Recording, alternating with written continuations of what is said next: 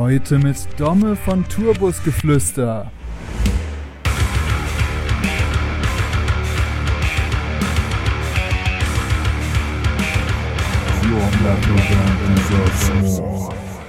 Wenn du mit Naturcrew zu Gast kommst auf ein Festival oder in irgendeine Halle, in der diese lokale Crew wahrscheinlich fünfmal pro Woche arbeitet, wer denkst du, dass du bist, dass du dich da irgendwie nicht wie ein respektvoller Gast verhältst? Herzlich willkommen bei The Band Show, der Szene-Podcast für deine Metal- oder Hardcore-Band. Ich bin dein Host Murphy und ich wünsche dir viel Spaß. Yo, yo, yo, hier ist wieder euer Murphy und herzlich willkommen zu einer neuen Episode von The Band Show. Es ist wieder soweit. Wir haben wieder jemand aus dem Podcast-Game am Start. Und zwar den Domme von Turbusgeflüster. Herzlich willkommen. Hi, freut mich da zu sein. ja, es freut mich auch total, dass du da bist. Ähm, weil uns verbindet so ein bisschen eine, eine gemeinsame Geschichte. Ähm, total spannend, dass wir erst jetzt so lange und ausführlich miteinander sprechen können, obwohl wir uns, glaube ich, ich habe vorhin noch mal geschaut, bestimmt zwölf oder 13 Jahre kennen. Zumindest seit wir uns das erste Mal gesehen haben, sicher. Das kommt ähm, gut hin, ja. Und da werden wir gleich noch drüber sprechen. Aber ich bin ja verpflichtet worden von meinen Patrons immer wieder mit dieser Kategorie zu starten, die heißt Murphy's Law. Ja. Und deswegen äh, geht's einfach mal los mit dieser Frage was ist in deinem Tourleben äh, mal so richtig ähm, ja, daneben gegangen? Ja, so richtig daneben gegangen äh, sind eigentlich ganz viele Dinge so gesehen. Äh, das, was mir aber spontan einfällt, ist, ähm, war in einer Festivalsituation, bei der der Backstage ganz extrem weit weg war. Ich war da mit einer Band, war für das Monitoring zuständig äh, und habe irgendwie, keine Ahnung, eine Stunde vor Show die Bodypacks ausgegeben an den Tourmanager, der ist mit irgendeinem Shuttle dann in den Backstage gefahren, hat die Mucker verkabelt, die sind auch relativ heavily verkleidet und da werden diese Packs irgendwo tief vergraben. Und dann merke ich fünf Minuten vor Show, dass ich klassisch die falschen Packs rausgegeben habe. Und das ist natürlich ein riesen, ein riesen Super-GAU. Ist jetzt in, in dem Moment keine ultra sensationelle Geschichte, aber für mich war es da ein riesen Super-GAU natürlich. Die Leute, die sich gerade total schick geschminkt und angezogen haben, äh, nochmal hinten auseinanderreißen zu lassen, um die Packs zu tauschen oder neu zu synken in dem Fall. Aber ja, Murphy's Law. Da ja das wird passieren, was? egal wie sehr man sich wünscht, Natürlich. dass man es doppelt und dreifach checkt. da ist ja auch immer diese kranke Angst noch da, da im Hinterkopf, so was wäre denn, wenn man es gar nicht bemerkt hätte? was wäre dann noch passiert? Dann so? merkst du das. Fuck. Äh, in dem Fall merkst du das nach den ersten vier Klicks sozusagen. Ja. ja. Scheiße, scheiße. Das, das hätte mindestens zwei sehr. Oh, warte mal. Mein Hund ist aktiv. hey. Naja, nee, egal. Ähm, das passiert natürlich und, und wenn, wenn du es selber nicht merkst, sondern darauf hingewiesen wirst, dann ist das natürlich ultra kacke, weil das bedeutet, dass der Start der Show versemmelt ist. Ja. Aber ja, das ist zum Glück noch nicht passiert. Na, gut, ey. Weiter, äh, fingers crossed. Ja, ich würde sagen, wir kommen direkt zu, zu der gemeinsamen Geschichte. Ich fand es so witzig, weil in deinem äh, Podcast, beziehungsweise in eurem Podcast, den ihr übrigens gerne auschecken dürft, Turbusgeflüster geht ähm, um alles rund ums Touring, ist total, also die Jungs sind wesentlich witziger als ich, also wenn ihr auf Humor steht, dann klickt da auf jeden Fall mal rein. Ähm, und äh, das ist eine sehr geile Sache und geht ganz viel auch ums Tourleben, um auch ähm, eure Band-Vergangenheit oder auch aktuell natürlich, äh, immer noch die Band Grizzly ist der ja ein Thema und in dem Podcast hast du ja auch gesagt, so, ja, deine Anfänge waren so in der Band uh, We Ate Dinosaurs und ich weiß ja. es aber besser. ja, ja, ja. Ich kann mich, es, nämlich, es ich kann mich erinnern an eine Band namens Friendly Fire. Korrekt, korrekt. Das war, ich glaube, die erste offizielle, also die erste Band, die einen offiziellen Namen bekommen hat.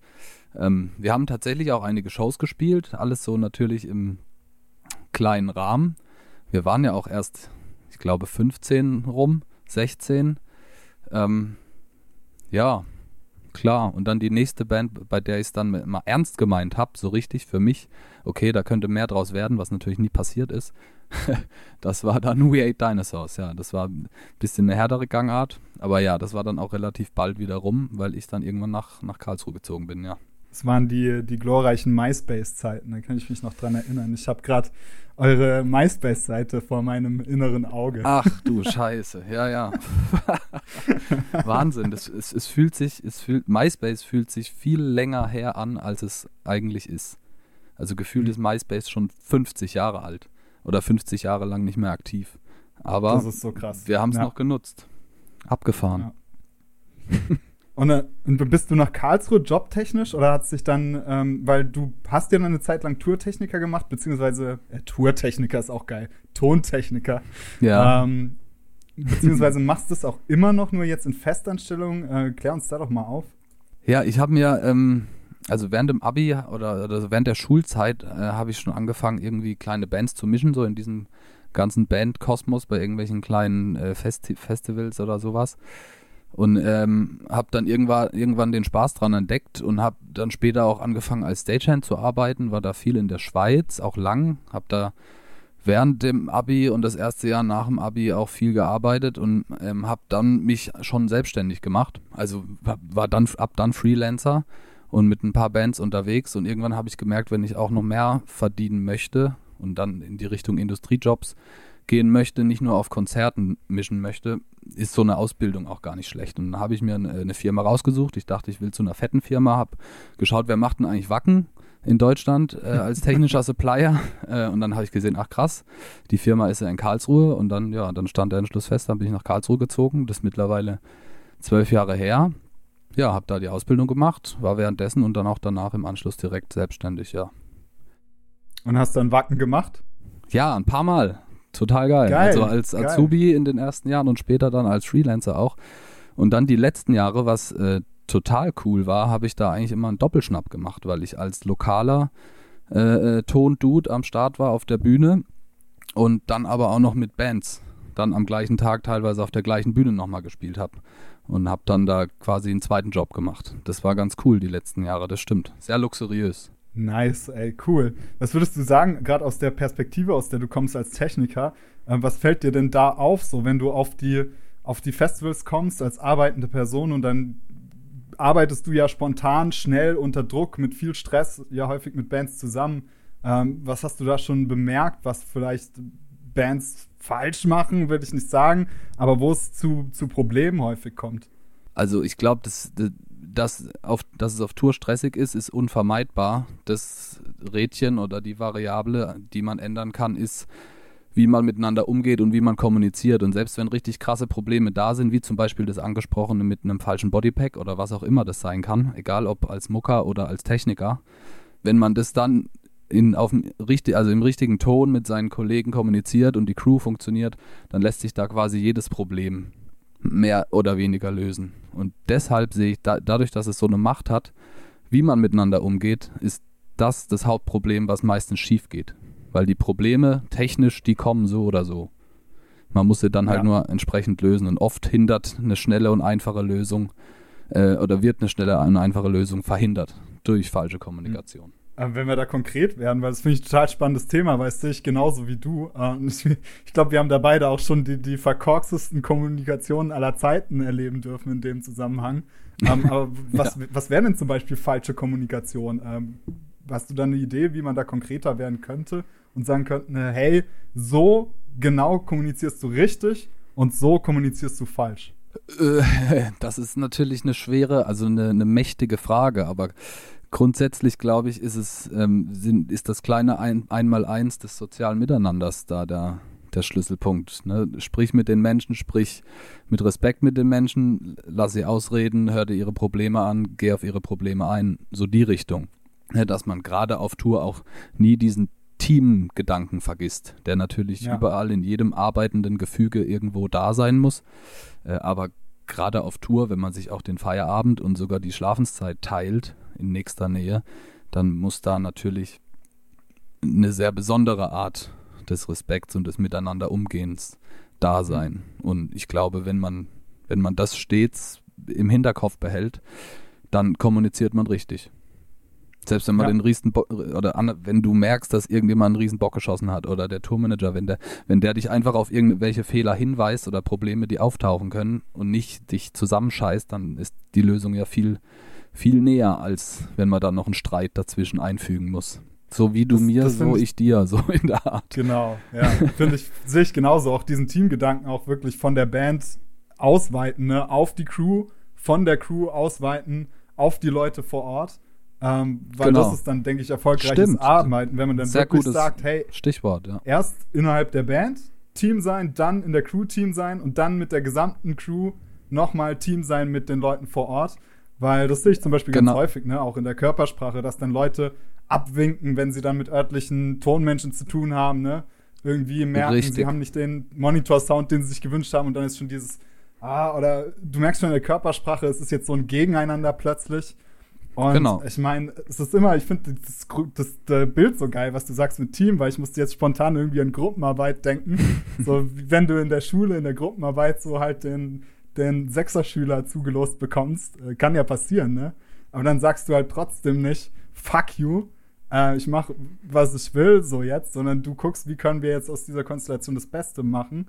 Ähm, Genau. Und selbst wenn du den, das Gefühl hast, du hast jetzt einen blöden Tontyp am Hals oder jemand vor Ort, der dich, der dich stresst oder mit dem es schwierig ist, dann guckst du auch trotzdem, hey, wie kann ich den in mein Team holen und wie können wir unsere Leistung als Team ja optimal gestalten. Genau, jeder sollte ja das gleiche Ziel haben, und zwar eine erfolgreiche Show. Darum geht's ja. Und das nicht mal Ja. kommerziell gedacht, sondern einfach, dass die Show so funktioniert, wie sie geplant war. Sei es technisch zum Beispiel. Und das, was du angesprochen hast, die, die Schnittstelle zwischen tourender Crew und äh, lokaler Crew, die ist ja oft ein Reibungspunkt, völlig unnötigerweise. Wer denkst du, dass du bist, wenn du mit einer Tour-Crew zu Gast kommst? In irgendeine, auf ein Festival oder in irgendeine Halle, in der diese lokale Crew wahrscheinlich fünfmal pro Woche arbeitet. Wer denkst du, dass du bist, dass du dich da irgendwie nicht wie ein respektvoller Gast verhältst, sondern wie halt ein Vollidiot. Ne? Und Ja. Für alles, was, wo, wo, was ein Disput wert ist, gibt es dann einen, einen Tourmanager oder einen Produktionschef, wer auch immer, der sich dann mit dem örtlichen streiten kann, wenn wirklich irgendwas hakt. Aber ich sage mal so, die Working Class unter sich, auch die Musiker in dem Moment, ne, warum, warum sollte man sich da aufspielen? Und da ist diese Schnittstelle oft ganz entscheidend, das stimmt. Ja, sehe ich genauso. Cool. Ey, wenn wir über Team sprechen, dann müssen wir auch äh, jetzt ein bisschen mal über deinen Podcast sprechen, äh, weil da hat sich eine ganz interessante Konstellation ergeben, die sich natürlich irgendwie um diese Band Grizzly rum bewegt, Mhm. aber irgendwie auch nicht. Ähm, hast du vielleicht ein paar Worte, um diesen Podcast im, im Kern vorzustellen und vielleicht auch deine, deine Kollegen vorzustellen, mit denen du das machst? Ja, also ähm, äh, wir sind zu dritt. Ähm, äh, dabei sind der Marian Ring, Samuel Mindermann und ich. Ähm, und der Samu ist der Drummer von Grizzly und der Marian ist schon alles Mögliche in der Crew von Grizzly gewesen. Der ist meistens äh, Mercher und Fahrer oder Fahrer und was weiß ich, hat auch schon mal für mich äh, Ersatzbass äh, gespielt. Ähm, und ja, das ist diese Konstellation. Der Podcast ist mehr oder weniger bewusst kein Grizzly-Podcast, aber klar kommen wir um dieses Thema nicht drum rum. Und der Kern in dem Ganzen ist, also entstanden ist das Ganze, weil man klassisch zu Corona-Zeiten nostalgisch an die äh, alten Tourtage gedacht hat. Und dann haben wir uns halt angefangen, irgendwie zusammenzusetzen und auszutauschen und dann gemerkt, es wäre eigentlich interessant, wenn man da dabei das Ganze aufnimmt und das als Podcast veröffentlicht.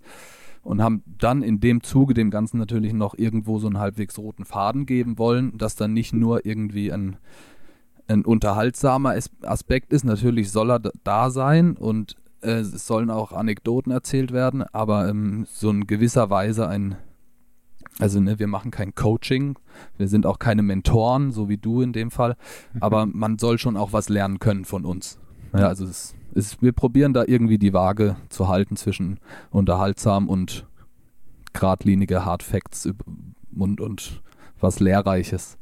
Ja, geil. Also das kann ich auf jeden Fall an der Stelle bestätigen. Und ich habe es eingangs schon mal erwähnt. Ich bin, äh, ihr habt mich auf jeden Fall zum Fan gemacht äh, mit euren ersten Episoden, ähm, weil ich das total geil finde. Auf der einen Seite, dass genau das, was ihr auch intendiert, ja funktioniert, ähm, weil ihr halt super unterhaltsame, lustige Dudes seid. Ähm, mit geilen Jokes irgendwie äh, an jeder Ecke. Aber was ich auch unter dem Info-Aspekt äh, so cool finde bei euch, ich habe so gemerkt, ich habe so ein bisschen reflektiert auch über so meine Episoden und dachte so, ja, krass, okay, du machst hier schon viele Informationen und du packst viel in diesen Podcast rein, aber es ist alles immer so das Große, ne? Es ist mhm. alles so dieses, ja, wie mache ich Marketing? So, oder ja, wie, wie pitch ich bei Labels? Oder wie kriege ich mehr monatliche Hörer auf Spotify? Und das ist halt alles, sind alles diese großen Thema, Themen. Und dann höre ich bei euch so rein und höre so, ja, macht halt ein Daysheet.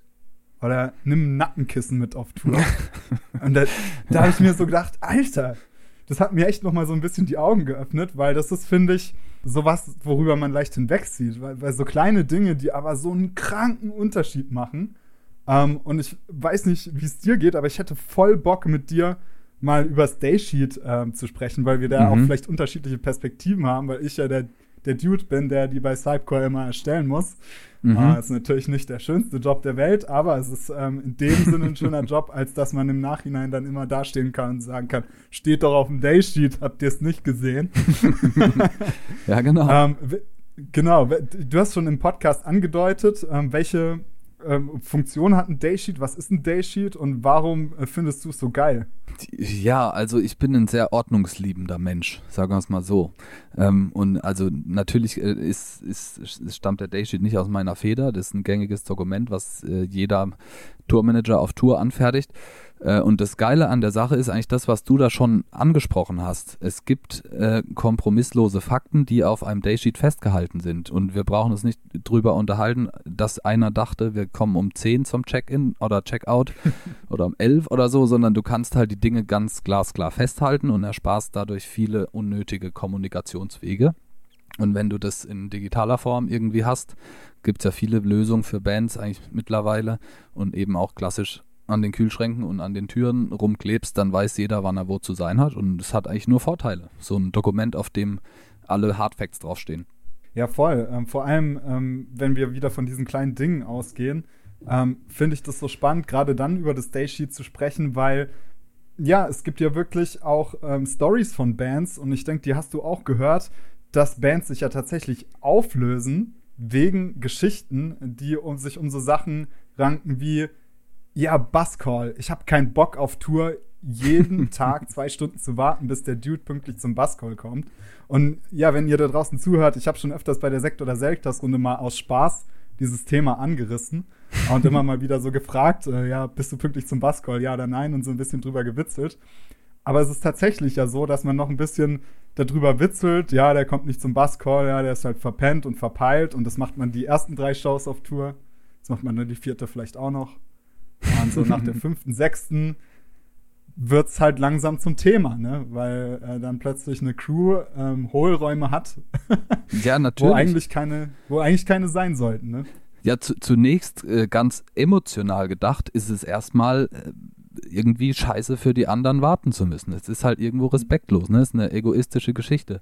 Und dann äh, ganz rational gedacht, ich meine, wenn du Venues spielst, die relativ nah aneinander liegen und du nur kurze Reise, äh, also nur wenig Kilometer fahren musst, äh, dann ist das eine Sache. Aber wenn es plötzlich dann losgeht, dass du, wenn du international spielst, zum Beispiel eine Fähre verpasst oder an eine Grenze, bei, bei der man weiß, dass man irgendwie lange warten muss, wenn du da dann schon viel zu spät hinkommst und so, dann kommst du ja in ernsthafte Probleme, ne, was dann Konsequenzen auch für die Show hat. Und deswegen ist es sollte es selbstverständlich sein, sich an den Buzzcall zu halten.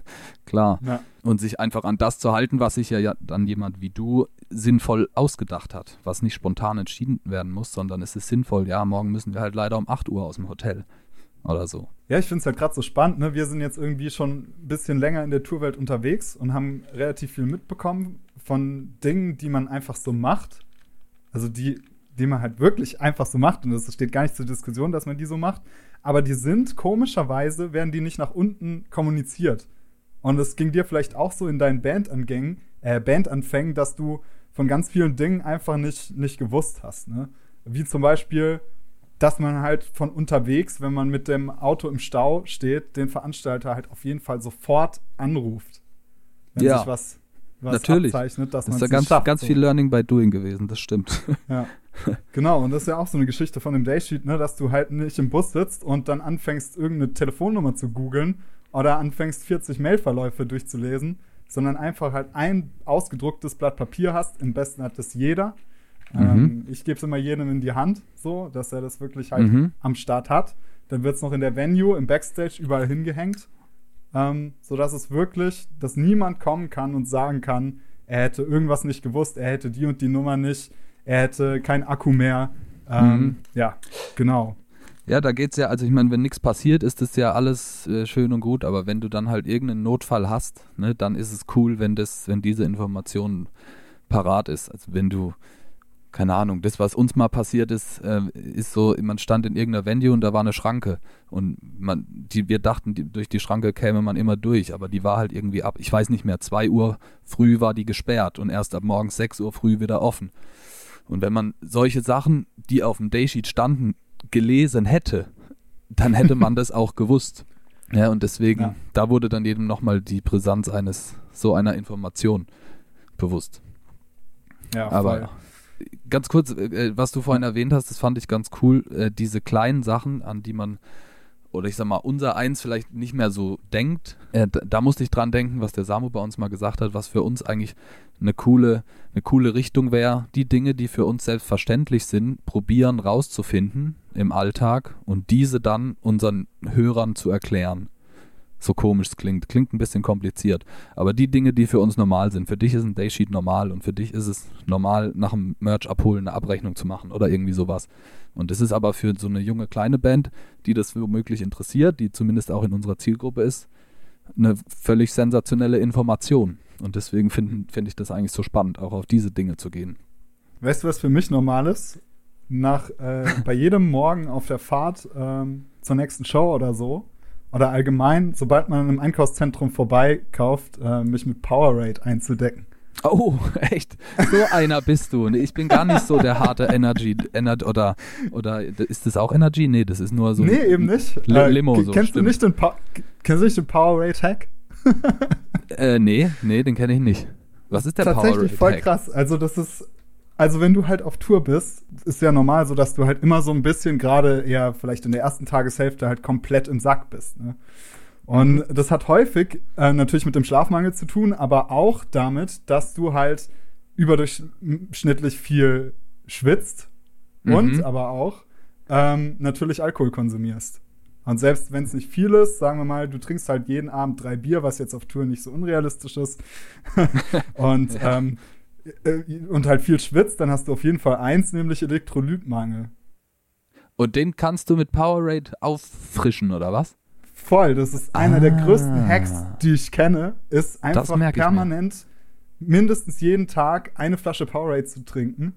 ähm, muss nicht Powerade sein, also keine Werbung an dieser Stelle, sondern ein, ein äh, elektrolythaltiges äh, Sportgetränk.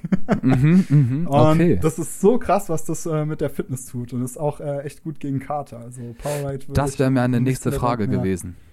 Genau, weil ich bin ein, ein unfassbar kateranfälliger Mensch. Also ich, ja. ich, ich also trinke hilft, gern. Es ist keine Wunder, aber, aber es ist besser mit. okay, okay, das, das, das werde ich mal ausprobieren. Oh, so, die muss jetzt mal weg. Der Hund will Aufmerksamkeit. nee, also was äh, Top-Kater-Getränk war bei mir Sprite. Ich weiß nicht warum, aber das funktioniert irgendwie immer, oder Zitronenlimonade, egal welche. Funktioniert immer ganz gut gefühlt.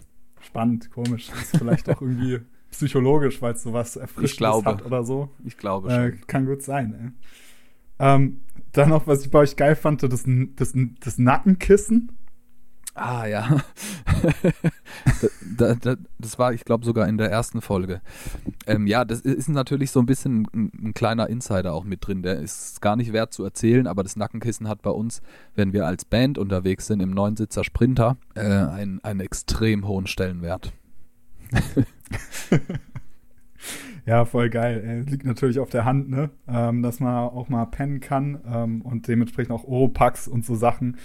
Finde ich voll cool. Also, das werde ich auf jeden Fall in Zukunft mal berücksichtigen. Und wenn ihr mehr von diesen kleinen Dingen hör hören wollt, äh, weil die kann ich definitiv nicht so liefern wie die Jungs, ähm, dann hört da auf jeden Fall noch mal rein. Wir haben uns nämlich auch gedacht, ähm, dass wir da auch so ein bisschen den Austausch auf ihrem Podcast fahren. Das heißt, ihr werdet auf jeden Fall äh, in Folge dieser Episode, wenn ihr mal die Lausche auf Instagram offen haltet, ihr findet alles in den Show Notes, sowohl den Link äh, zum Turbusgeflüster Instagram-Kanal als auch zu meinem.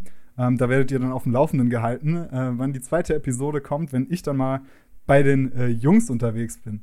Jetzt würde Genau, ich noch gerne auf eine Sache zu sprechen kommen. Ah ja, dann wäre ich in die Mangel genommen. Da wirst du in die Mangel genommen. Von Oh, uns shit. dreien. Wird wahrscheinlich auch hier im Proberaum stattfinden. Ja, cool. Ey, ich freue mich richtig drauf. Ähm, ich wollte noch eins ansprechen. Ich habe irgendwie, ich kann es jetzt nicht mehr zitieren, aber neulich habt ihr was auf Instagram gepostet und da bin ich mir ziemlich sicher, dass es von dir kam. Äh, ging äh, um das Thema In-Ear-Monitoring. Ja. Ähm, und ich kann es nicht mehr, ich kann es nicht mehr irgendwie zitieren oder so, aber es, es so im Wortlaut war, war es, dass das halt eigentlich nicht mehr geht, so ohne In-Ear-Monitoring ähm, auf die Bühne zu gehen. Ah, ich glaube, ich weiß, welches, äh, welches Zitat du meinst. Äh, ja, da ging es, also in der Folge, in der es äh, um das Thema ging, da ging es unter anderem darum, ähm, weil man ja heute eigentlich mehr oder weniger äh, zwangsweise auf Klick spielt. Und dann hört es halt irgendwann, also nicht dann hört es irgendwann auf, sondern dann musst du auf In-Ear spielen natürlich. Das war das Thema. Hm. Und für eine Band wie uns, also ich sag mal, mit moderner Besetzung und auch äh, Samples, die mitlaufen, da ist, kommt man da natürlich nicht drum rum. Klar. Ich will es aber nicht verteufeln, nur auf Wedges zu spielen.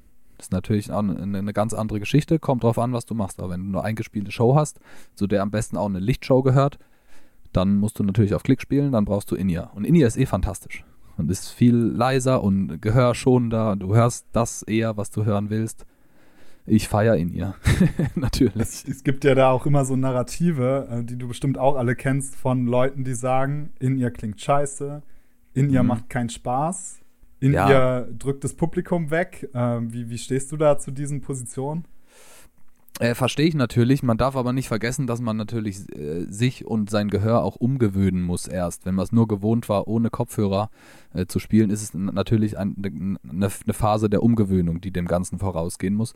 Und dann der nächste Step ist natürlich, dass vermutlich die ersten paar in ihr Erlebnisse nicht so geil klingen werden, wenn man sich das irgendwie selber im Proberaum zusammenbastelt und dann vergeht einem natürlich da auch schnell die Lust. Da kann man aber dennoch ja immer noch viel rumprobieren mit in ihr spielen und trotzdem noch seine, seine Backler, also seine Lautsprecher an seine Verstärker anschließen und dann ein bisschen Gewumpel unten rum zu kriegen, um sich an das Ganze zu gewöhnen. Und dann der nächste Schritt ist, wenn mehr Budget da ist, kann man sich natürlich so Sachen wie das Publikum ist zu weit weg, kann man sich mit ein paar zwei oder vier schön verteilten Atmo-Mikrofonen Richtung Publikum wieder aufs Ohr holen. Wenn man dann im nächsten Schritt, wenn man das Geld hat, den Monitormann dazu hat, kann man das Hörerlebnis eigentlich äh, total geil optimieren, so dass es, dass man nicht mehr zurück will. Hängt Mhm. natürlich an Erfahrung und Budget. Aber grundsätzlich, unabhängig vom Sound, es ist auch gut für die Gesundheit, gut fürs Gehör. Man spielt leiser, man kann als Sänger be vermutlich besser intonieren, weil man sich deutlicher hört. Und also es hat auch so nur Vorteile. Du hast ja auch ähm, zum Teil als, als Techniker ge gearbeitet und einen Monitor-Sound gemacht. Was, was waren so deine prägendsten Erfahrungen, wenn, wenn du da dran drängst? Oder machst du das eigentlich noch, wenn, wenn du festangestellt bist jetzt? Also ich, jetzt aktuell mache ich es nicht. Ich bin ähm, letztes Jahr Vater geworden und in dem Zuge haben wir uns schon sehr glücklich für mich ähm, Ende 2019 dazu entschieden, dass ich erstmal aus dem Touring rausgehe, sprich aus der Selbstständigkeit und habe mich bei dem bei einem meiner damaligen Kunden anstellen lassen. Da bin ich jetzt auch angestellt. Dadurch habe ich den Vorteil ne, in der Zeit, wenn unser Kind klein ist, viel zu Hause zu sein. Das ist eine Firma, die im Sommer eher weniger zu tun hat. Ganz neue Welten für mich. Und ähm, aktuell bin ich noch angestellt, aber äh, ja, das, das wird nicht das Ende der Reise sein. Das Ganze, wenn, Mhm. wenn Corona mal rum ist und so, wenn sich das alles mal irgendwie neu sortiert hat, mal sehen, was dann kommt. Ja, spannend auf jeden Fall. Auch, Ja. auch, auch schön, dass du da, da Optionen hast. Ähm, Nochmal zurück zum, zum Monitor-Sound äh, machen. Also ich habe es Ja. vorhin schon mal angesprochen, das ist ja häufig so eine Situation. Ähm, manchmal habe ich das Gefühl, so der Monitormischer kann auf der kann manchmal nur verlieren. Also es ist so ein bisschen so wie der Torwart im Fußball. So, also ähm, Ja. aber auf der anderen Seite ist es für eine Band auch mega geil, auf Shows zu spielen, wo überhaupt jemand da ist, der Monitor-Sound macht. Das sind so ein bisschen die zwei Seiten. Deswegen äh, wollte ich dich da mal nach deinen Erfahrungen fragen. Also ähm, einerseits, ähm, oder der, der erste Step ist ja, dass, dass die Musiker sich sicher fühlen können. Da geht es noch nicht mal um irgendwie ästhetisch, äh, Ästhetik und, und, und tolle Sounderfahrung. Ähm, was mir da direkt einfällt, ist eine klassische Flugshow mit einer Band. Du reist dahin ohne eigenes Monitorpult, hast ganz wenig Zeit, um vom Flughafen zum, zur, zur Festival, zur Bühne zu kommen und hast dann ganz wenig Zeit, dein Zeug aufzubauen. Und der Monitormann kümmert sich dann mit dem lokalen Monitor Mann und auch dem lokalen Setup um einen schnellen, guten Soundcheck und erkennt, er weiß, was du hören willst, dann kannst du als Musiker überhaupt erstmal performen. Wenn du da hinkommst, keine Zeit hast und auf den lokalen Monitortyp angewiesen bist, dann wird das floppen. Das heißt, das hat insofern schon einen absolut immer arschrettenden Charakter. Egal in welcher Situation. Und dann ist es, äh, also dann, ab, ab wann es dann schön werden sollte, ist, da dreht sich eigentlich um das Thema, was wir vorhin hatten, auch wieder Kommunikation. Du musst dich mit den Menschen unterhalten, aus dem, was du mit denen sprichst, rausfiltern, was wichtig für deine Arbeit ist und dann das am besten auch noch so filtern, dass das, was der Musiker probiert dir zu erzählen, du mit deinen Fingern so umgesetzt kriegst, dass er das hört, was er gerne hätte, auch wenn er sich vielleicht nicht ganz eindeutig ausdrücken kann. Oder, oder, oder dir das genau halt gerade in einem zweisekündigen ins Ohr schreien mitteilen kann, was er denn von dir will. Und das ist viel Kommunikation, Fingerspitzengefühl und sich auf die Leute einlassen und sich vor allem auch darauf einlassen, dass das, was die geil finden oder die optimal klingend finden, überhaupt nicht das ist, was du als optimal fändest. Aber in, in deinem Job, in dem Moment als Monitormischer, musst du das natürlich für ihn optimal machen. Das ist der, der Unterschied zum FOH-Mann. Der macht das so, wie er es für sich geil findet. Und stimmt. der Monitormann. Ja, ja, stimmt. Ey, so habe ich da nie drüber nachgedacht, aber tatsächlich. Es ist wie so eine Art äh, vielleicht noch ein bisschen vergleichbar mit dem, mit dem Lichttechniker, da ist es äh, vielleicht ähnlich, weil, weil der natürlich auch eine, eine, eine Kompetenz hat, die viele Bands gar nicht haben und daraus entwickelt. Und das fand ich gerade schön von dir dargestellt, sich so eine Art Symbiose, ne, fast, dass man irgendwie sagt, ähm, da entsteht gerade irgendwas aus der Zusammenarbeit, was man vielleicht auch gar nicht erklären kann. So wie wenn man zum Beispiel im Proberaum sitzt und plötzlich halt ein bisschen jammt und dann kommt dieser Part irgendwie raus und keiner kann sich erklären, wie das funktioniert hat. So ähnlich ist die Beziehung ja dann auch, ne? Wenn, wenn einer sich nicht klar ausdrückt, der andere aber irgendwie ähm, ihn doch versteht und dann was ganz anderes macht und dann trotzdem das bei dem ankommt, was der andere haben will. Ähm, genau. Ja, voll geil. Geil. Schön erklärt, genau so ist es. wenn der dir im Vorbeigehen ins Ohr schreit, Gitarre klingt scheiße, dann musst du dir überlegen, alles klar, warum findet er, dass die Gitarre scheiße klingt? Ne? Und also Ne, so lustig es klingt, aber dann musst du überlegen, der rennt weg und spielt sein Solo und du musst die Gitarre halt irgendwie gerade biegen oder seinen Sound gerade biegen, sodass er es wieder geil findet. Ne, aber das ist Kommunikation. Hattest du da am Anfang dann so Ego-Nummern? Keine Ahnung, dass das, wenn, also bleiben wir doch bei dem Beispiel, wenn so jemand kommt und sagt, äh, alter, Gitarre klingt scheiße. ähm, so, ich merke schon, wenn ich mich in die Situation reindenke, ist erstmal so ein oh fuck, was mache ich denn jetzt? Äh, Kommt drauf an, wer das sagt. Wenn das eine Band ist, in dem Fall war das jetzt eine Band, mit der ich schon viele Touren gespielt habe, da ist es völlig okay so, weil man in dem Moment ja. das vor allem auch erstmal nicht persönlich nimmt, weil man ja den anderen kennt und dann kann man im Zweifel nach der Show nochmal drüber sprechen. Der erklärt dir, was er in dem Moment damit gemeint hat und das nächste Mal weißt du es vielleicht schon selber. Und das ist ja dann so ein Prozess, was ein Monitormann erst richtig wertvoll dann macht für eine Band, wenn du über Jahre hinweg mit dem gleichen Typ arbeitest und man sich halt aufeinander einschießt.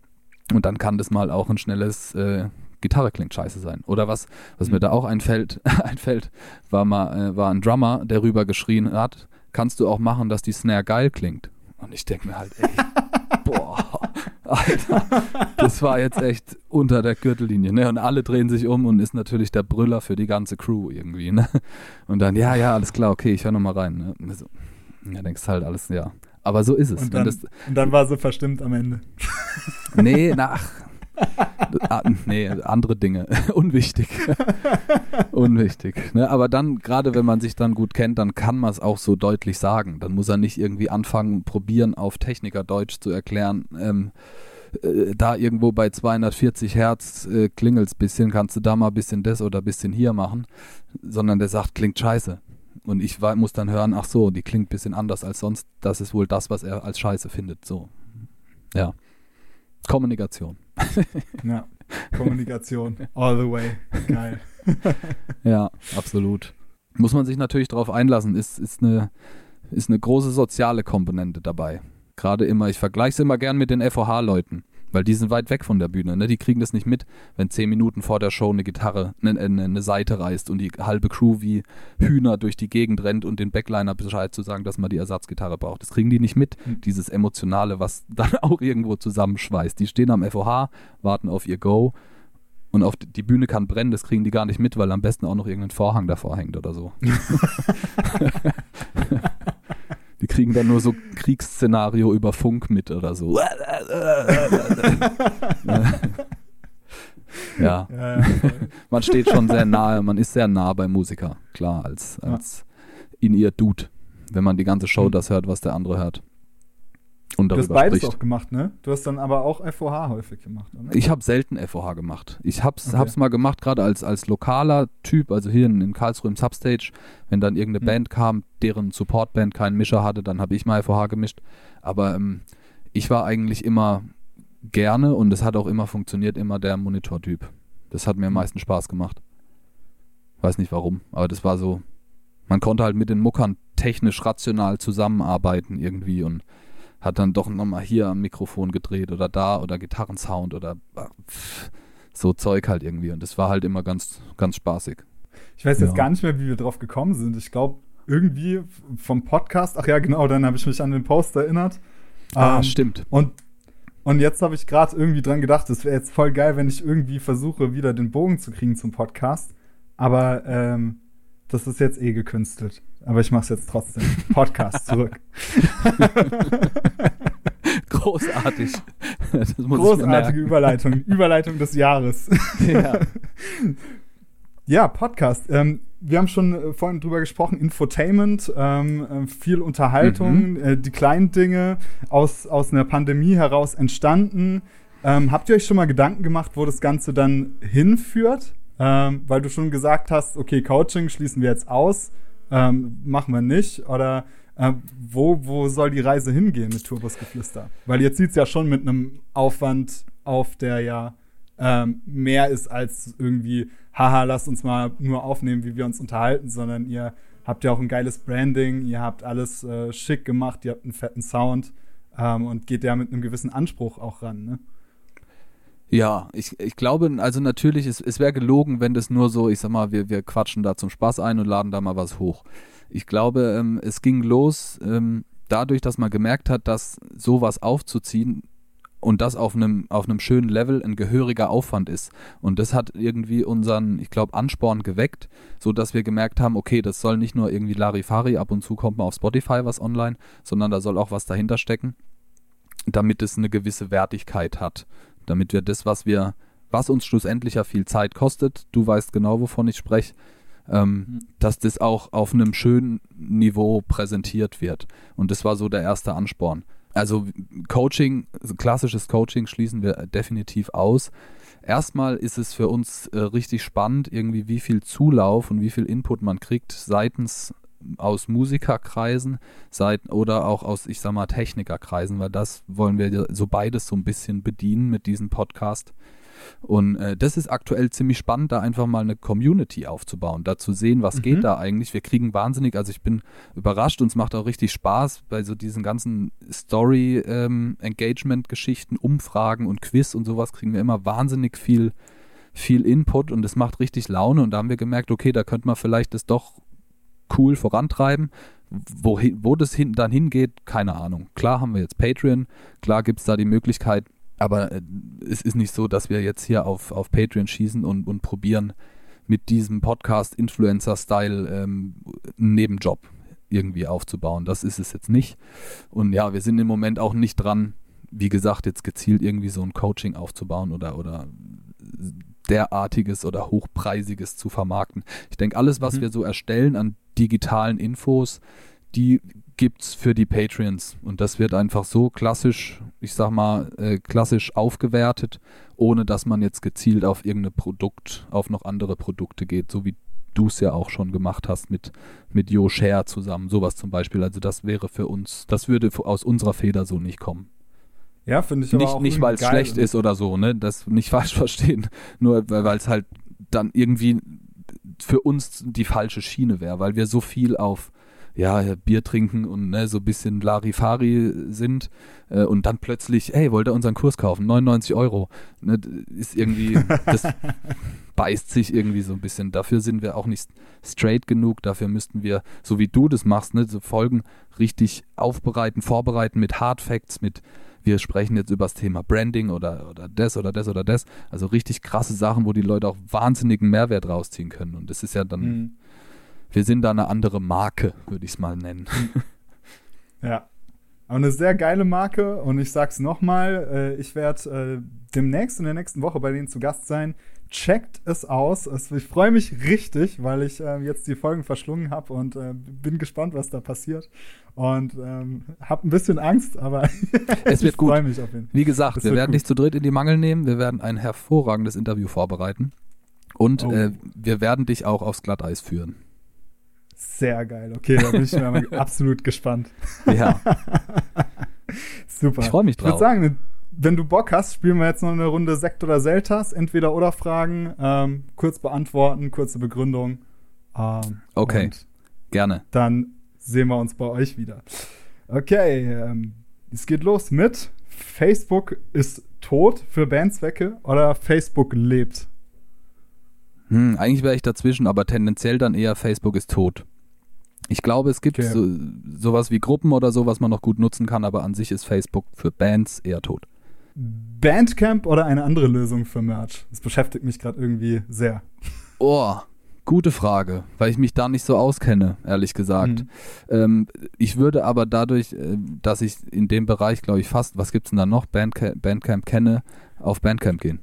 Genau, das ist immer mein Totschlagargument so, ähm, tatsächlich auch für junge Bands, ne, dass man sagt, äh, Bandcamp äh, kennt halt jeder und vor allem auch die Fans und dadurch generiert es halt einen gewissen Trust und das es ist hat schon genau es hat schon so ein Social Proof einfach. offensichtlich genau genau absolut ähm, gibt noch Big Cartel Shopify und ähm, alle möglichen Geschichten die aber auch teilweise ne weil es Ami Tools sind ähm, durchaus äh, Schwierigkeit schwierig sind mit Datenschutz und ähm, rechtlichen Geschichten. Informiert euch da mal. Da wird es auch noch eine, eine coole extra Folge-Episode zu geben zum Thema Merch, weil mich das gerade irgendwie sehr beschäftigt, weil viele andere Einnahmequellen ja im Moment auch für Mucker nicht so wirklich da sind. Mhm. Der Klassiker, Club oder Festival. Ist bei dir vielleicht spannend, auch vielleicht mal aus der äh, Crew-Perspektive zu Aus Crew-Perspektive Festival und aus Mucker-Perspektive auch. Festival finde ich cooler. ja, ich weiß nicht, vielleicht weil Clubs oft die die blöde Eigenschaft haben, dass sie klein und ungemütlich sind und beim Festival mhm. hat man ist es meistens weitläufiger und man hat mehr Platz und meistens ist es Sommer und warm und ja. ja. Wenn man in Club in England bei minus 5 Grad und es gibt nur einen Backstage-Raum, dann lieber Festival. yes, absolut. Ey. England, love it. War auch schon häufig genug Thema hier auf dem Podcast. ja. Ähm, Merch oder Streetwear? Streetwear. Weiß nicht warum. Hat Im sich so ein bisschen entwickelt. Habe früher viel mehr Merch getragen, trage aktuell auch Merch, 8 Kids, aber es ist äh, wesentlich weniger, als es mal war. Deswegen Streetwear. Weiß nicht warum. Genau, ich sehe hier das 8 Kids Shirt äh, von dem Adidas äh, Pulli verdeckt. Ja, ja, ja. Voll symbolisch. Na, scheiße. Ähm, okay, und zum Schluss noch dein Nummer 1 Tipp für junge Bands, die gerade anfangen und steil gehen wollen. Nummer 1 Tipp ist gerade in Zeiten einer Pandemie Netzwerken. Egal wie, lernt die Leute kennen, lernt jemand wie den Murphy kennen, von dem man was lernen kann, lernt Leute wie uns kennen, lernt einander kennen, checkt, welche Bands gibt es in der Stadt, äh, checkt mal beim Uniradio, hört da rein und informiert euch das ist, glaube ich, jetzt in Zeiten der Pandemie ganz viel wert, um nicht völlig wie ein aufgescheuchtes Huhn nach der Pandemie auf, auf Booking, auf Booking Spree zu gehen, sozusagen. Hm. Und das Geile ist ja, es ist so einfach. Also ich finde es immer so geil, was sich Leute teilweise für den Kopf machen. Das Einzige, was du eigentlich nicht machen darfst, okay, zwei Sachen darfst du eigentlich nicht machen. Die erste ist natürlich auch kein Arschloch zu sein, so. Das ist natürlich völlig klar. Selbstverständlich. Und die zweite, ja wäre wär von Vorteil, ne, kein Arschloch zu sein. Und die zweite ist, ähm, ja, nicht immer den Eindruck erwecken, als würde man irgendwas wollen. Also, man kann doch einfach mal jemanden anschreiben und sagen, hi, ich, geil, was du machst, würde ich gern kennenlernen. Und das auch so meinen. Ja, ja absolut. Und ich, ich meine, Ja. man muss nicht viel bieten, um dem anderen schon, ähm, ich sag mal, einen Mehrwert zu bieten. Es reicht nett zu sein und zu zeigen, dass man, wie du sagst, kein Arschloch ist. Wenn man sagt, ey, keine Ahnung, ich habe euren Song gehört, klingt total cool. Man muss ja nicht dazu schreiben, hier ist unser Link und hört unbedingt da mal rein und vielleicht könnt ihr es auch noch teilen oder so. Ja, aber einfach Yes. erstmal, es, es geht ums Kennenlernen, für sich selber checken, was geht eigentlich, welche Bands veröffentlichen gerade was, wo sind die gesigned, gehen die steil, äh, ne, und solches, das einfach mal zu, zu checken, checken, wie veranstalten, äh, wie, wie verändern sich Veranstalter, wie verändern sich durch die Pandemie äh, Booking-Agenturen, zerfallen die, gibt's neue, sich einfach umhören, umschauen, viel Sachen lernen, Interviews, Podcasts hören, auschecken, um up to date zu sein. Mega Schlusswort. Und ihr habt es da draußen gemerkt, ich habe diesmal nicht Amen oder Bam gesagt. Ich konnte mich diesmal zusammenreißen, aber es ist mir extrem schwer gefallen. Meine Lippen haben sich schon so geformt zu einem. Du kannst es noch, noch nachträglich, nachträglich reinschneiden. Genau. Ey, Matze, der Cutter jetzt hier. Wehe, du schneidest hier ein Bam rein. Ich werde richtig sauer. Mach es. Ja, geil. Ey, Ich dann danke ich dir, Domme. Hat mir Ja, richtig ich danke Spaß dir. gemacht. Und Gleichfalls. Ich, ich freue mich schon. Ich freue mich schon, äh, wenn ihr mich aufs Glatteis führt. Scheiße. Ja, ja, ja, ja, ja, ja. Nee, da freue ich mich Geil. drauf. Das wird eine das coole wird Sache. gut. Turbusgeflüster, sofort auschecken. Ab geht's. Ich wünsche euch eine geile Woche und haut rein. Ciao, ciao. Tschüss, macht's gut. Vielen Dank, dass du bis jetzt beim The Band Show Podcast zugehört hast. Ich freue mich riesig darüber und finde es genial, dass es noch Leute gibt, die so viel uneingeschränkte Aufmerksamkeit einem Thema widmen. Du gehörst zu diesen Leuten und da kannst du definitiv stolz drauf sein. Aus diesem Grund spreche ich jetzt auch zu dir und nicht zu den Menschen, die gleich nach den ersten 20 Sekunden wieder wegklicken. Denn ich würde mich natürlich freuen, wenn gerade du, der dieses Thema wertzuschätzen weiß, noch weitere Möglichkeiten bekommst, um dich weiterzubilden, um weiter an deiner Band zu arbeiten. Da gibt es einmal die Möglichkeit, dass du Patreon wirst. Damit erhältst du Zugang zu einer genialen Community aus ganz vielen Bandmitgliedern, die sich gegenseitig helfen und sich gegenseitig unterstützen. Und ähm, da hängen wir auch regelmäßig zusammen rum, sei es jetzt in Inner Circle Stammtischen oder in den sogenannten Zoom-Clinics, wo wir zusammen mit professionellen Musikern oder Entscheidern aus dem Musikbusiness in einem Zoom-Call hängen und versuchen weiter zu erörtern, was man in der Bandarbeit optimieren kann, um seine Band richtig voranzutreiben. Und natürlich hast du immer die Möglichkeit, dich direkt bei mir zu melden. Die Kontaktdaten findest du unten in den Show Notes und dann können wir einfach vielleicht mal gucken, ob wir zusammenarbeiten können. Hierzu biete ich auch kostenlose Erstgespräche an, wo wir uns gegenseitig vorstellen können und in Erfahrung bringen können, ob es überhaupt Sinn macht, dass ich mit euch zusammenarbeite, um eure Band so ein bisschen zu pushen. Ich würde mich freuen, wenn wir uns auf irgendeine Art und Weise auch persönlich begegnen, entweder im Inner Circle in der Patreon-Gruppe oder direkt in der 1 zu 1 Arbeit. Ich freue mich auf dich und bis dann nicht vergessen, teil den Podcast, zeig es den Bands, die Hilfe gebrauchen können, damit wir mit der Metal-Szene bald einen Haufen geile Bands mit geilem Know-how am Start haben, sodass unsere Metal-Szene wieder richtig abreißt. Gerne kannst du auch eine Bewertung bei Apple Podcasts hinterlassen, das hilft dem Podcast extrem weiter. Jetzt möchte ich dich aber gar nicht länger aufhalten und wünsche dir eine gute Zeit bis zur nächsten Episode von The Band Show. Ciao, ciao.